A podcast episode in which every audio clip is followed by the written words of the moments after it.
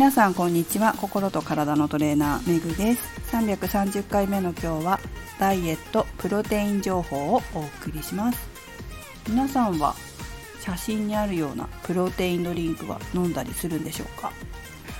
私はあのやはり筋肉をしっかり保つために、まあ、筋肉を保って痩せやすい体を作るためにプロテインはなるべく多くまあなるべく多くっていうかね、まあ、私の場合はだいたい 70g ぐらい 670g ぐらいは取るようにしているんですけれども、えー、しっかりと食事で摂取しながらも不足分をこのプロテインで補っているという感じですね。特にトレーニングの後には必ず何かしら摂取するようにしています。ただですね私乳糖がなんか苦手みたいでいろんなプロテインを試したんですけれどもどうも長期間飲んでいるとお腹に来るまあ1日で来るものもあるんですけどあんまり得意じゃないみたいなんですね。で最近あんまり飲まないで見てたんですがやっぱりどうしても筋肉量が減っちゃうみたいでなのでまたちょっと飲み始めようかななんて思ってね、えー、最近出てたこの写真の左側の森永のインプロテイン。これを飲んでみました。そしたらですね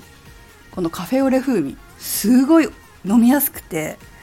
もう秒で飲めるっていう感じだったんですよ。これはタンパク質が 15g で糖質が 9.6g のものです。で最近の森永のプロテインにはプロテインの働きを強めるイールチンっていうものが配合されていることが多いですね。これ昨日飲んだんですけど実はお腹にあまり来なくてですね。昨日の分ではねこれいけるかなっていう感じです。なので今日2つ買っておいてで結構ねプロテイン飲まれる生徒さんに教えたら教えてまああげようかなと思って2つ買って1個ねあげたんですけど、まあ、その時にじゃあ私が飲んでるザバスのミルクプロテインのミックスベリーのやつ飲むって言われてあじゃあ交換しようかっていうことで、えー、左右側か右側のザバスのプロテインミックスベリーのをいただいて飲みました。でこのザバスのやつはタンパク質は 12.5g で、えー、脂質は0で炭水化物が10.6だそうです。で実は私ザバスとっても苦手でして。本当すみません。ザバスの方申し訳ないんですがちょっと苦手でえっ、ー、とやっぱりちょっとお腹にきそうでした。1日で。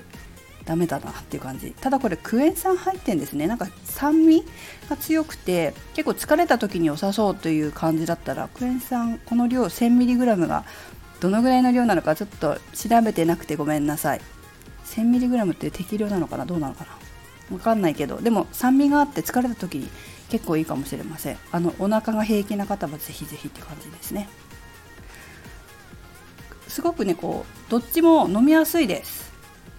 今までのプロテインって結構美味しくないのが多かったじゃないですか。多かったじゃないですかってすごい失礼ですけどもやはり飲みにくいことが多かったと思うんですがこんな風に改良されて飲みやすくなってるっていうのはすごく女性も手に取りやすいかなというふうに思います。このプロテインつまりタンパク質ですね。タンパク質は人間の体の構成要素で非常に重要です。内臓も内臓の筋肉だったりとか、まあ、私たちの骨格筋もそうですけども内臓も筋肉でできてますし、え、それから髪の毛とか皮膚とか爪とかそういったものもタンパク質でできています。私たちの人間の体っていうのは